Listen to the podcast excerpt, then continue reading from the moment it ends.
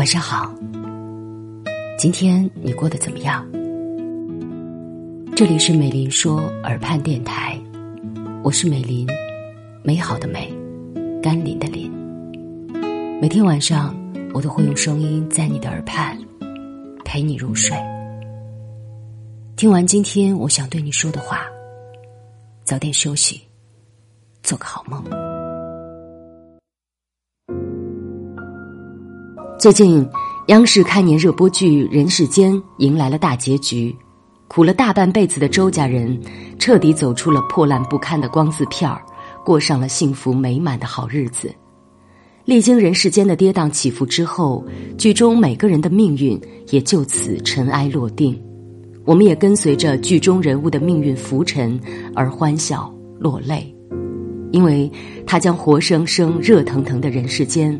展现在我们面前，也把那些交织于人世间最真挚的亲情、爱情和友情，向我们娓娓道来。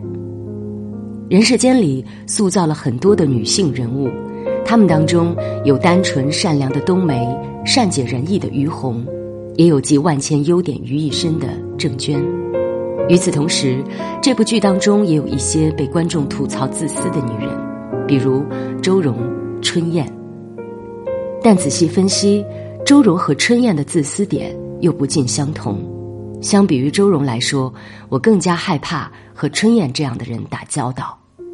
其实周蓉有很多的优点，这些优点使她永远都不会泯于众人。而周蓉的成长是不均衡的，在去自我中心化方面，她的水平就远远不如普通人。她只知道自己的家太小了。把女儿接过来住不方便，但他看不到弟弟弟妹上有老下有小，过得也很艰难。他只知道当年千辛万苦去贵州找冯化成，为了所谓的爱情做出了巨大的牺牲，并且沉醉于自我感动，却从来都没有想过结婚这么多年，冯化成从没用他做过一顿饭。为了成全他的清高，冯化成在不断放低自己的底线。他只能想到拿人钱财替人消灾这句话是对的，却从没想过房子没分下来，他去把送的礼物要回来，蔡晓光会夹在中间很尴尬。他听说月月喜欢楠楠，立刻想到了自己灿烂疯狂的青春，甚至还有一点沾沾自喜，觉得女儿很像自己。可他却没有想过无辜的郑娟会受到牵连，他甚至从没想过自己对父母和兄弟。做的太少了，否则周爸临终前的那个晚上，对秉义和秉坤评价完之后，周蓉不会一脸天真的问爸爸：“那我呢？”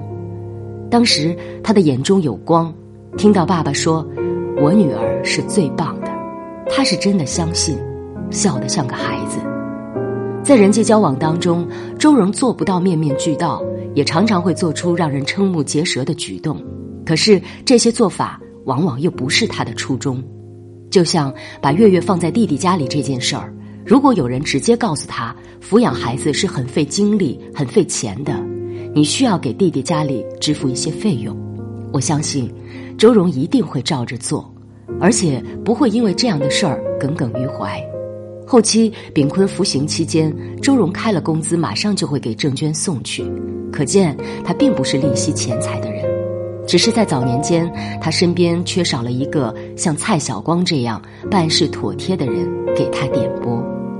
周荣另外一个不讨喜的点，可能是因为他给观众的感觉是飘的，好像抓不住。因为周荣做的所有事儿都是以当下的感觉为主导，没有世俗的目的，而感觉这个东西很善变。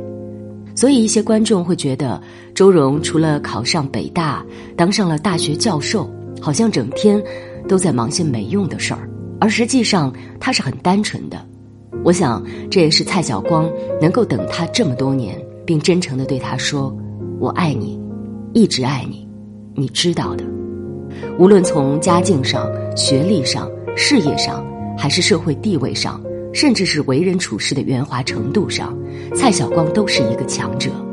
这样的强者，看过了太多绞尽脑汁为了碎银几两的人，也看过太多各怀鬼胎、虚伪寒暄、口蜜腹剑的人。而周荣是一个例外。他任性，自我为中心，在做某些事情的时候，甚至让人觉得少根筋。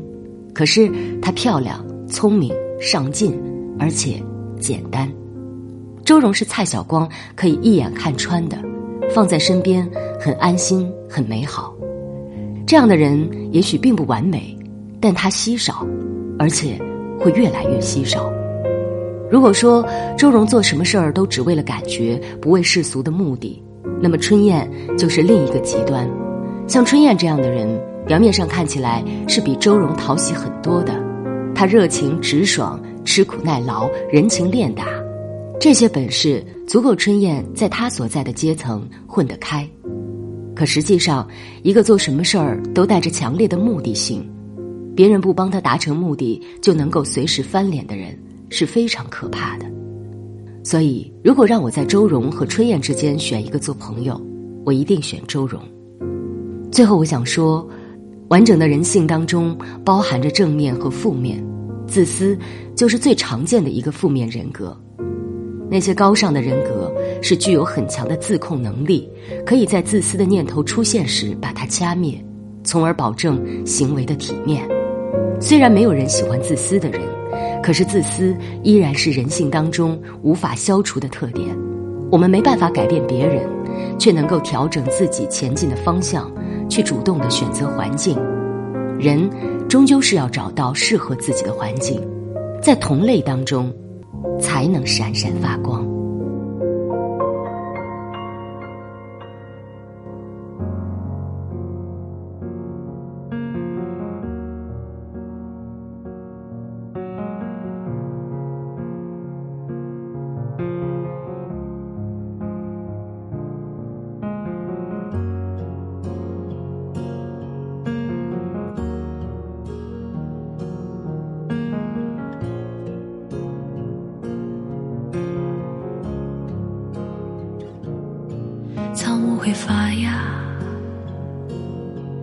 孩子会长大，岁月的列车不为谁停下，命运的站台，悲欢离合都是刹那，人像雪花一样飞很高，又融化。世间的苦啊，要离散雨要下；世间的天啊，走多远都记得回家。平凡的我们，撑起屋檐之下一方烟火。不管人世间多少沧桑变化。祝你踏过千重浪，能留在爱，在吗？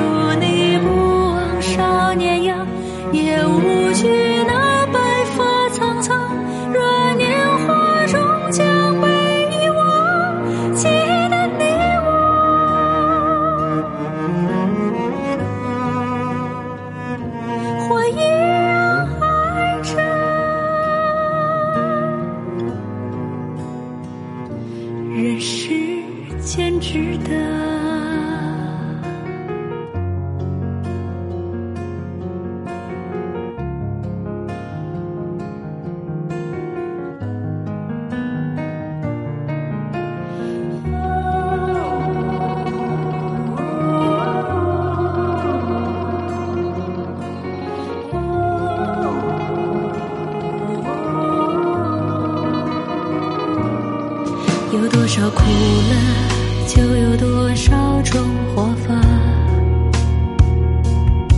有多少变化，太阳都会升起落下。平凡的我们，一身雨雪风霜。